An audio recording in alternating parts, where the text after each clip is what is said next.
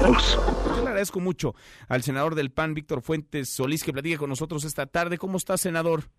Muy bien, muchísimas gracias por el espacio. Buen día a todos, don Manuel. Gracias, muy buenas tardes por platicar con nosotros, senador. Eh, estás proponiendo una discusión abierta sobre la implementación de la pena de muerte a feminicidas, a homicidas de niñas y de niños.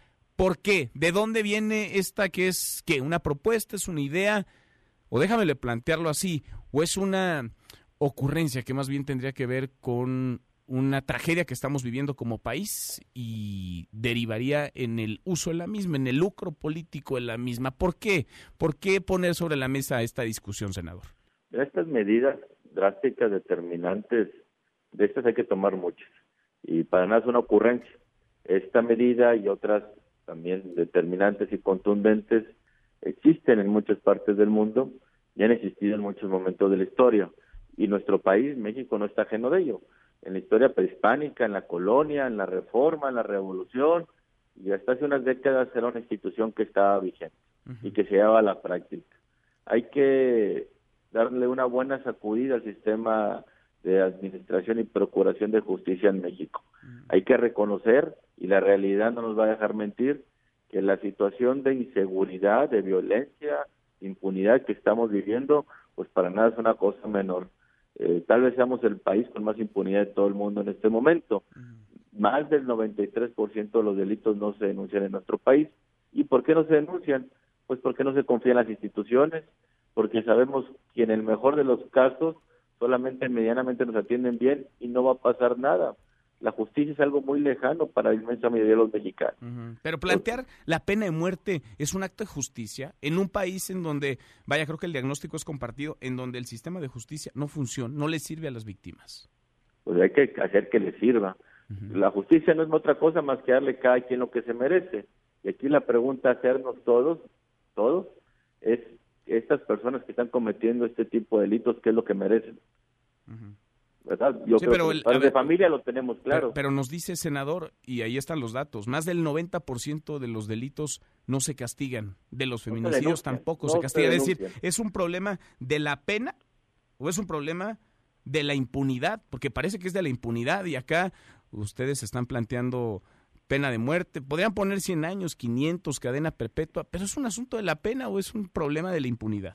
Yo te estimo que es un asunto de ambas cosas y de muchas más porque en un país donde no se confían las instituciones en ningún de, ninguna manera y en ningún término, en un país donde las penas no se aplican, en un país donde el ejercicio de penas, de aplicación de penas no está cumpliendo con su propósito que es la disuasión y la prevención también del delito. Yo te pregunto a cualquiera que haya tenido la oportunidad, un lugar donde tú muchas veces, de ir a Estados Unidos o a otro país donde verdaderamente se aplica la ley en mejores términos, pues porque nuestro comportamiento es distinto, nomás con cruzar una frontera, nomás con bajarnos de un avión.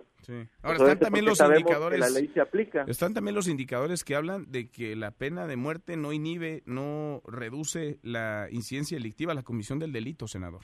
Pues no sé a qué indicadores te refieres. Estados Unidos. los indicadores del, del Banco Mundial o si no vamos a los indicadores de la OCDE o, o a cuáles, porque mira, Japón en este momento es el país más seguro del mundo. no hay otro más seguro. Punto, punto dos, asesinatos o homicidios por cada 100.000 habitantes. Y claro que aplican la pena de muerte.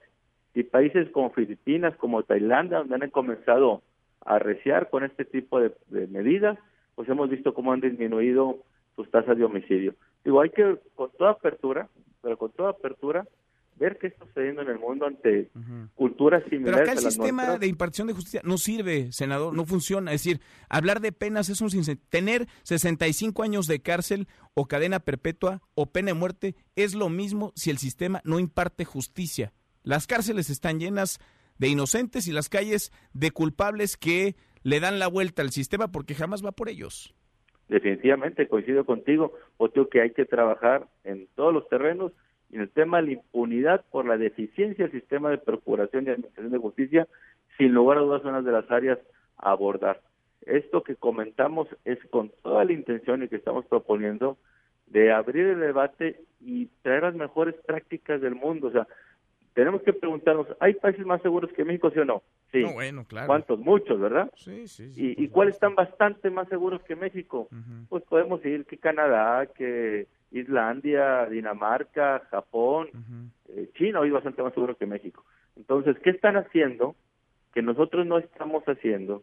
¿Por qué no tener la, en el buen sentido de la palabra, la capacidad de apertura para que venga alguien del Departamento de Justicia del Estado de Texas y nos comparta cómo administran ellos este tipo de penas y en qué condiciones y en pues qué términos y si les da o no resultados. Senador, ¿tú crees que la pena de muerte sí podría inhibir la comisión del delito? Bueno, yo puedo dar mi opinión personal, pero lo importante es quienes la practican, que hay en el mundo quienes la practican, vengan y nos compartan cuáles son sus experiencias. Es que algunos de los países más avanzados van en contrasentido. Por ejemplo, los países escandinavos, por ejemplo, los países europeos. No, es que es que me parece que es bastante y lo pongo así en estos términos porque es lo que me parece. Me parece que es lucrar con una tragedia. Estamos en un momento bien complicado, bien pues difícil y es irnos por la fácil, elevar las penas y claro que la gente con la desesperación va a apoyar la pena de muerte, pero eso qué resuelve, senador? ¿Qué resuelve cuando en realidad pues el sistema es el que no está ¿Por qué le parece a usted, si vez de estar platicando usted yo, que le agradezco mucho la oportunidad y el espacio,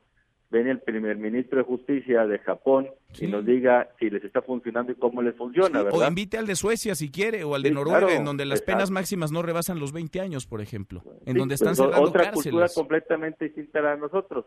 Muy distinta también a la de Japón. años luz de estar como sucede con Dinamarca en muchos temas. Muy distintas también a las de Japón. El asunto es que parece que esto es oportunismo, que es decir, estamos en medio de una tragedia, elevemos las penas, el aplauso fácil, senador. No, pues esa es su opinión. La mía es central en serio estos temas y vamos a meternos a fondo.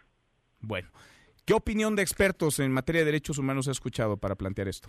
Bueno, pues hay diferentes documentos, hemos recibido cuando, fíjate, cuando discutíamos el tema de la Guardia Nacional, que es un tema también que pues traía muchos tintes de posibles violaciones a los derechos humanos, pues recibimos a muchas de las dependencias, a las propias comisiones, y bueno, pues digo, o un experto en materia de seguridad. Todos. Alguien, un, jurista, un experto en materia de seguridad, alguien que respalde esto. Lo importante es abrir el tema, lo importante es abrir el debate, lo importante es voltear al mundo, lo importante es abrirnos, lo importante es discutir, lo importante es ver qué se está haciendo y que están dando resultados. Obviamente que a lo que hacemos en México no da resultados. En Estados Unidos no existe el derecho de amparo, no existe la Comisión Nacional de los Derechos Humanos, y están bastante más seguros que nosotros, igual en Canadá igual en Japón, igual en Tailandia, en muchas partes. Pero quizá habría que empezar con el sistema, ¿no? Con el sistema de impartición de procuración de justicia antes. No tengo la menor duda que eso hay que hacerlo. Bueno, senador, gracias por estos minutos. hombre, gracias a usted y a sus órdenes. Gracias, muy buenas tardes. Mesa para todos.